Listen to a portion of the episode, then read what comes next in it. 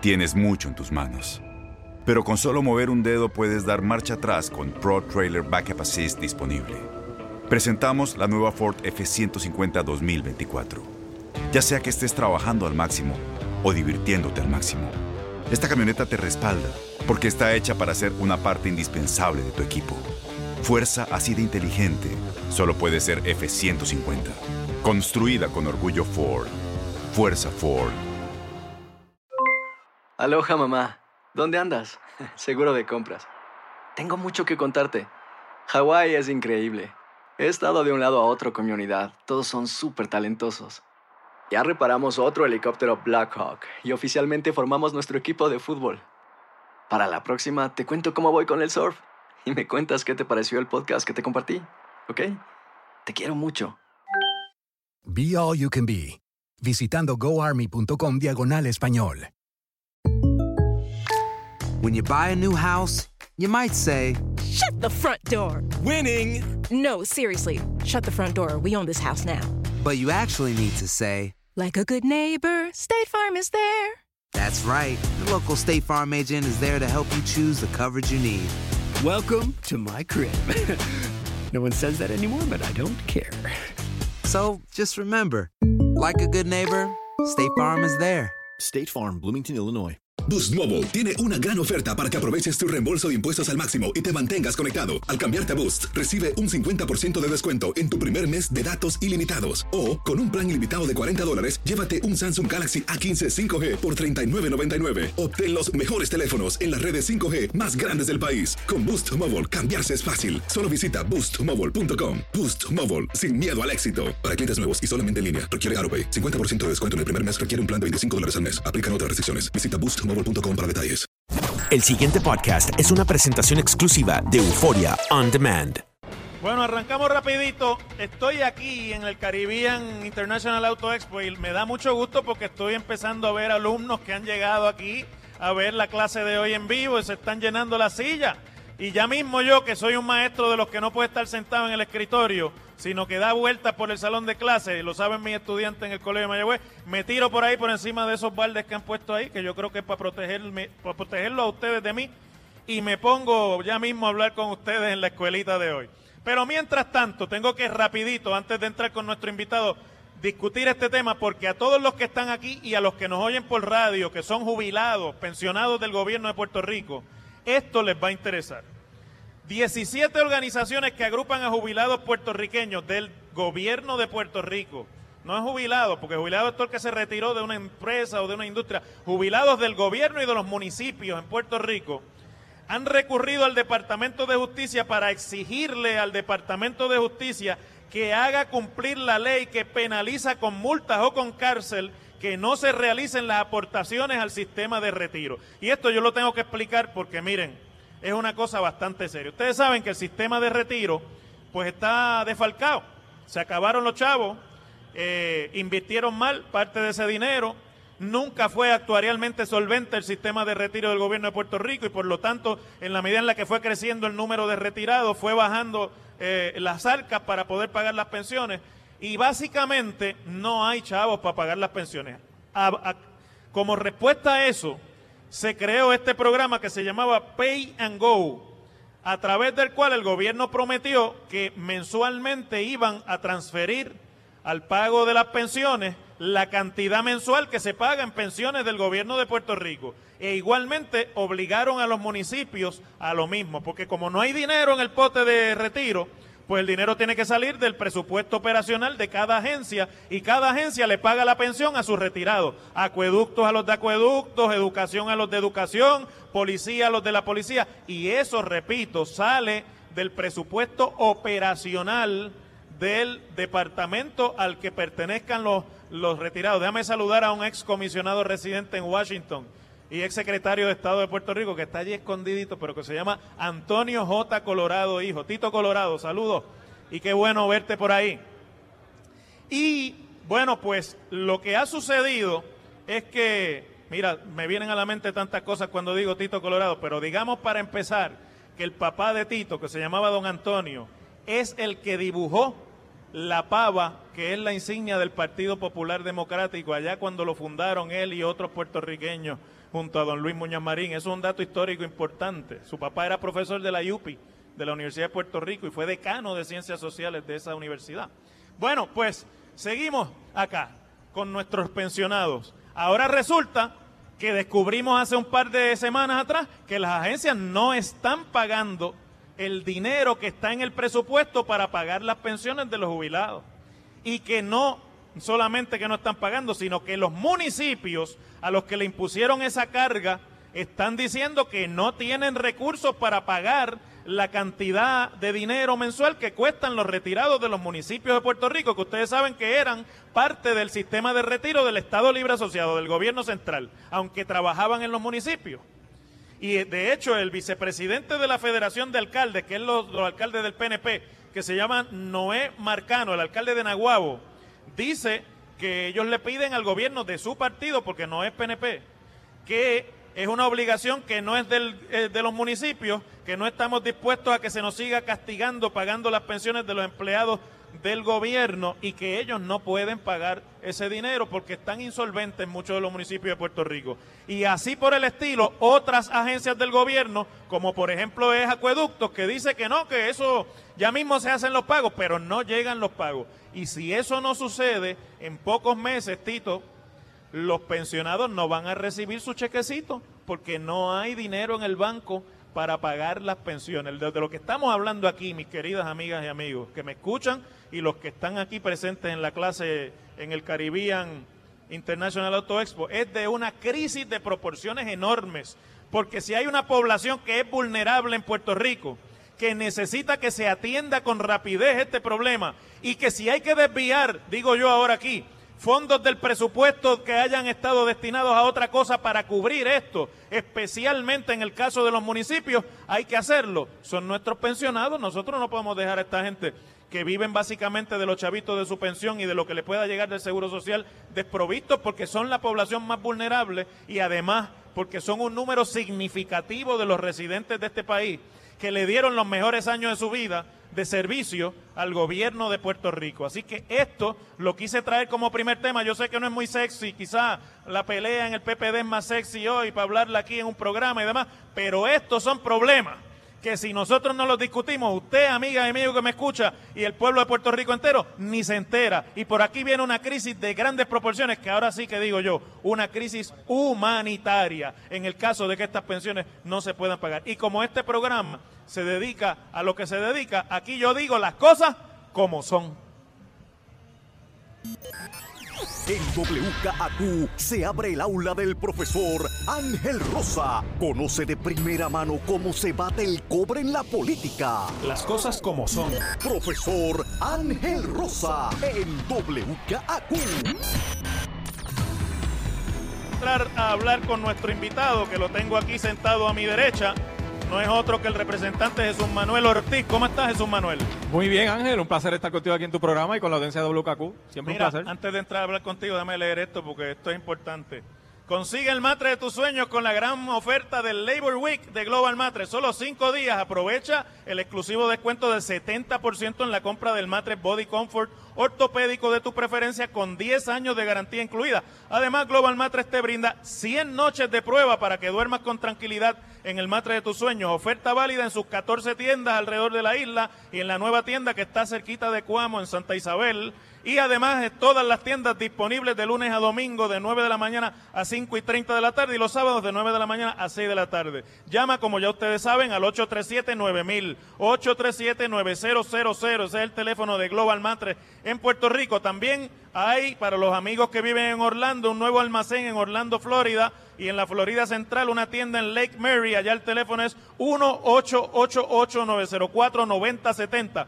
Visítalo y recuerda que Global Matre son líderes en calidad, servicio y garantía. Global Matre sujeto a disponibilidad, cantidades limitadas, más detalles en las tiendas. Ahora sí vamos a conversar con el amigo representante de la Cámara por el Partido Popular, Jesús Manuel Ortiz, que está estrenándose en su labor legislativa, ¿va? Es tu primer, tu primer cuatrienio. Así es, mi primera aspiración a un puesto electivo, eh, gracias a primero al honor que me dieron los populares en aquella primaria eh, de llegar cuarto en esa... En tu primera en pri- competencia. la primera vez, un cargo por acumulación. Yo, yo Éramos también 13. llegué cuarto en la mía. Éramos 13 eh, y después en las elecciones pues tuve ¿verdad? el honor de que los electores me, me escogieran como uno de esos 11 representantes por acumulación. Bueno, Jesús Manuel, déjame plantearte rapidito porque vi que estás haciendo una petición para que la Cámara de Representantes investigue el asunto este del número de muertes después de María, pero yo me imagino que no se trata del número de muertes, sino de Sí. la efectividad de la respuesta. ¿De qué es que se trata tu Mira, petición? eh, la resolución de la Cámara 1066 la radiqué, eh, básicamente lo que busca es examinar las razones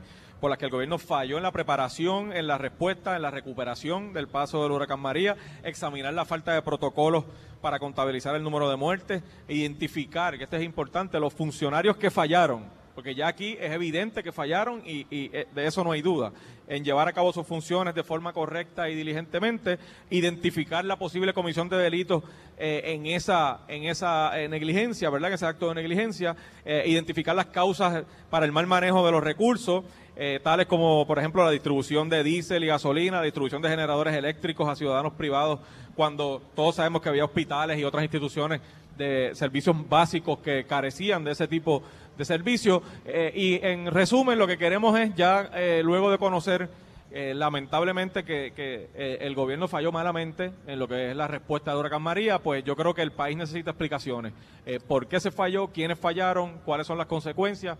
Y, y el fin último, por supuesto, es que esto no se vuelva a repetir. ¿Discutiste ya la resolución con el presidente de la comisión que va a verla o ya se asignó a Mira, comisión? No se ha asignado aún, se radicó ayer. eh, obviamente yo solicito que se asigne a la Comisión de Reconstrucción y Reorganización para Puerto Rico, que es una comisión especial que se creó eh, allí en la Cámara para atender la recuperación y, y para- y a la Comisión de Salud. Así que veremos si... La legislatura finalmente- investiga, pero no es para encauzar delitos, sino que investiga para legislar, Claro. para que de ahí salga legislación. Aquí, evidentemente, es mi opinión, lo he venido diciendo durante toda la semana. Aquí hubo negligencia que raya en lo Por criminal. y a mí me parece que no solamente esa investigación debe quizás servirnos para legislar para futuras experiencias, sino para responsabilizar aquí a funcionarios que no pueden bajarse del caballo de la yegua por el rabo diciendo que esto fue el pasado y que aquí todo el mundo tiene la culpa. Bueno, que lo que no puede pasar, por ejemplo, es lo que el gobernador ha anunciado que va a hacer.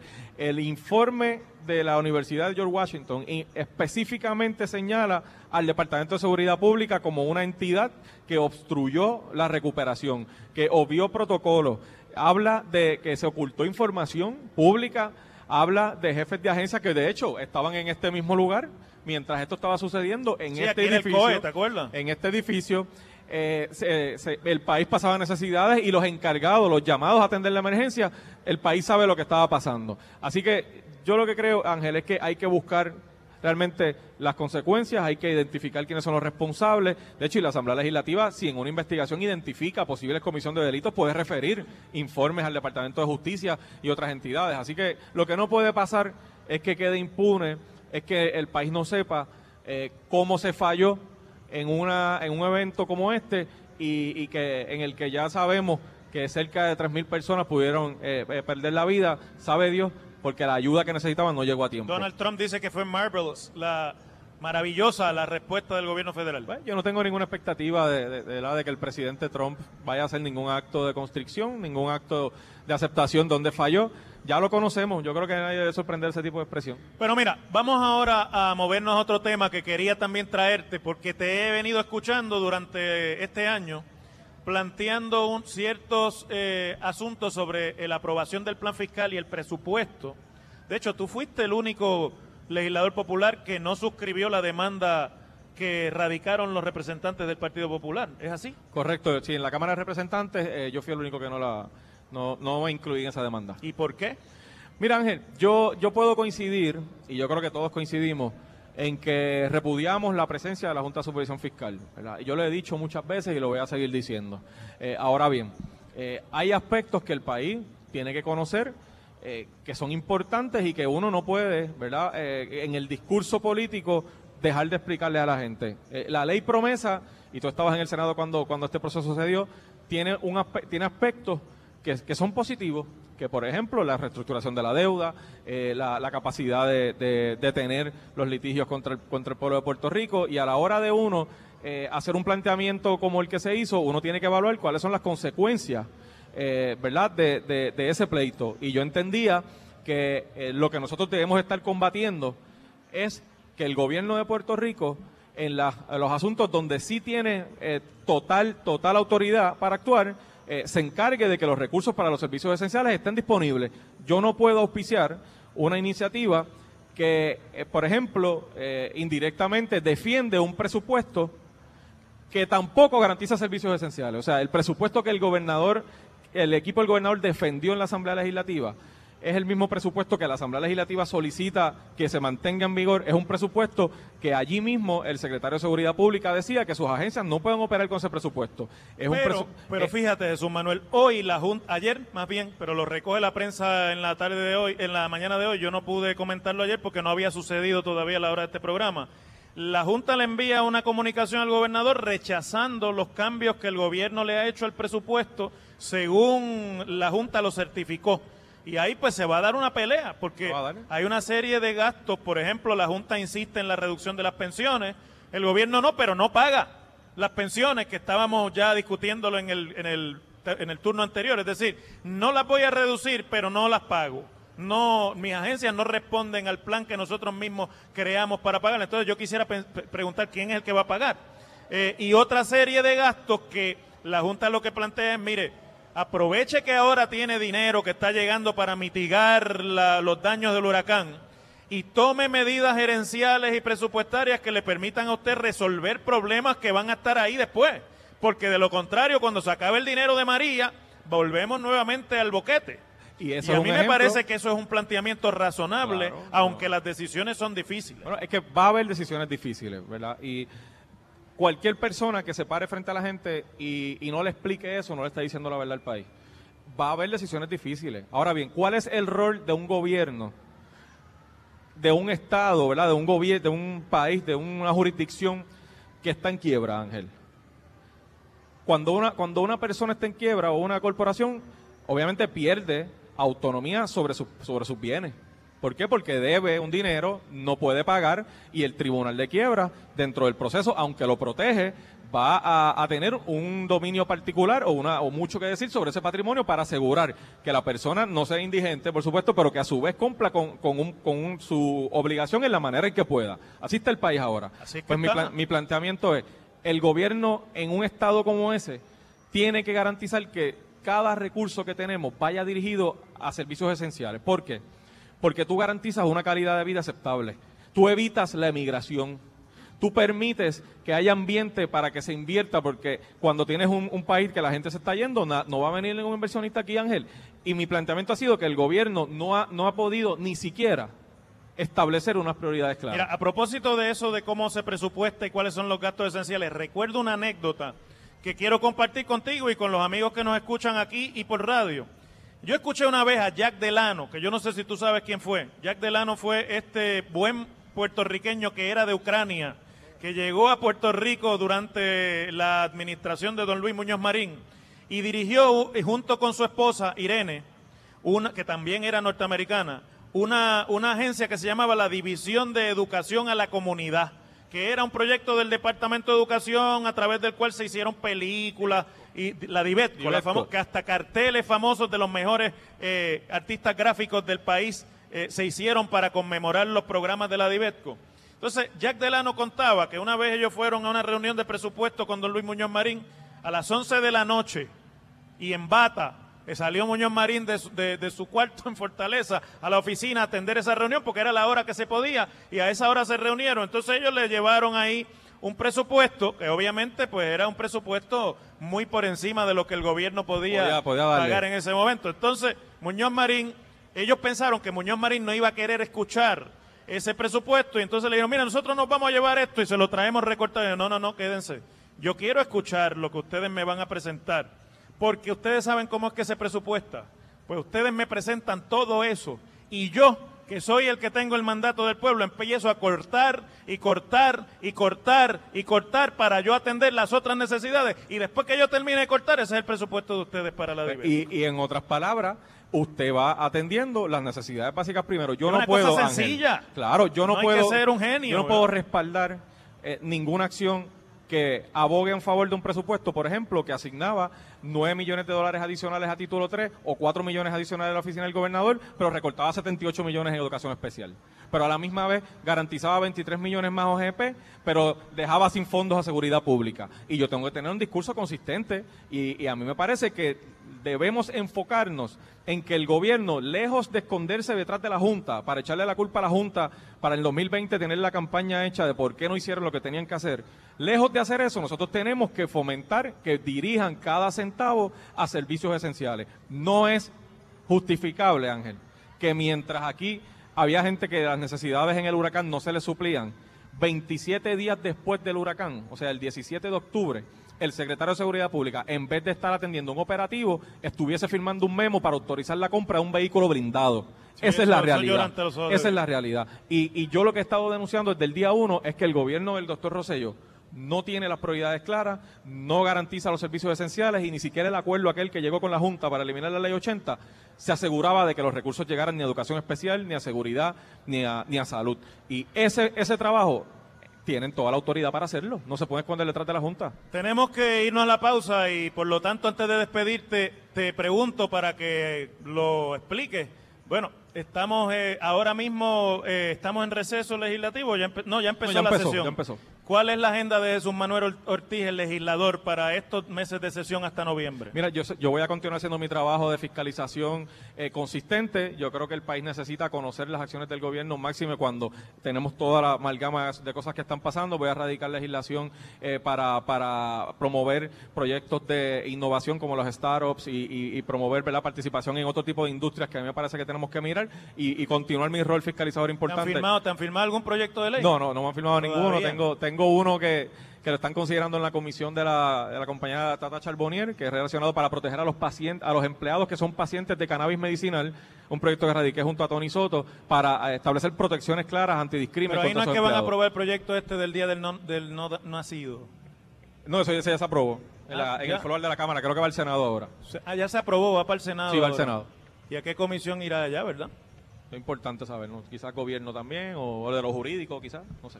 Interesante la agenda, ¿verdad? Y las prioridades en este país. Bueno, Jesús Manuel Ortiz, representante, muchas gracias, por estar con nosotros gracias por la invitación, un placer siempre. Y disfrútate lo que queda del viernes. Yo te, mira, allí arriba hay un mezanín que está lo más bueno, tiene un letrero. Voy a Cagua, voy a Cagua ya mismo, tengo ya una actividad para compartir con unos amigos allá. Hay un letrero de un, de un producto que hacen en mi pueblo de Mayagüez que es bien buena. Sí, sí. Bueno, gracias Jesús Manuel. Gracias a ti, Ángel. A la pausa. El pasado podcast fue una presentación exclusiva de Euphoria On Demand. Para escuchar otros episodios de este y otros podcasts, visítanos en euphoriaondemand.com. Boost Mobile tiene una gran oferta para que aproveches tu reembolso de impuestos al máximo y te mantengas conectado. Al cambiarte a Boost, recibe un 50% de descuento en tu primer mes de datos ilimitados. O, con un plan ilimitado de 40 dólares, llévate un Samsung Galaxy A15 5G por $39.99. Obtén los mejores teléfonos en las redes 5G más grandes del país. Con Boost Mobile, cambiarse es fácil. Solo visita boostmobile.com. Boost Mobile, sin miedo al éxito. Para clientes nuevos y solamente en línea, requiere AroPay. 50% de descuento en el primer mes requiere un plan de 25 dólares al mes. Aplican otras restricciones. Visita Boost para detalles. Porque la venta para amigos y familiares de JCPenney está de vuelta. Y esta semana tenemos un cupón de 30% extra para que prepares a tu familia y hogar esta Pascua. Estos son ahorros adicionales por encima de nuestros precios bajos. Además, comparte el cupón con quien tú quieras, porque siempre es mejor cuando ahorramos juntos. JCPenney, tallas y estilos para todos. Oferta válida del 11 al 17 de marzo. Aplican exclusiones. Detalles en la tienda jcp.com. Este abril te invitamos a nuestra feria virtual Univisión Contigo rumbo a la universidad. Conéctate virtualmente con representantes de colegios y universidades en la costa este. Desde Nueva York a Florida, aprende sobre ayuda financiera, becas y otros recursos para continuar tu educación. Regístrate para asistir y para la oportunidad de ganar una tableta. Te esperamos en Univisión Contigo rumbo a la universidad del 3 al 9 de abril. Regístrate ya en univision.com diagonal universidad. Spring? Is that you? Warmer temps mean new Allbirds styles. Meet the Superlight Collection, the lightest ever shoes from Allbirds, now in fresh colors. These must have travel shoes have a lighter than air feel and barely their fit that made them the most packable shoes ever. Plus, they're comfy right out of the box. That means more comfort and less baggage. Experience how Allbirds is redefining comfort. Visit allbirds.com and use code SUPER24 for a free pair of socks with a purchase of $48 or more. That's A L L B I R D S.com, code SUPER24.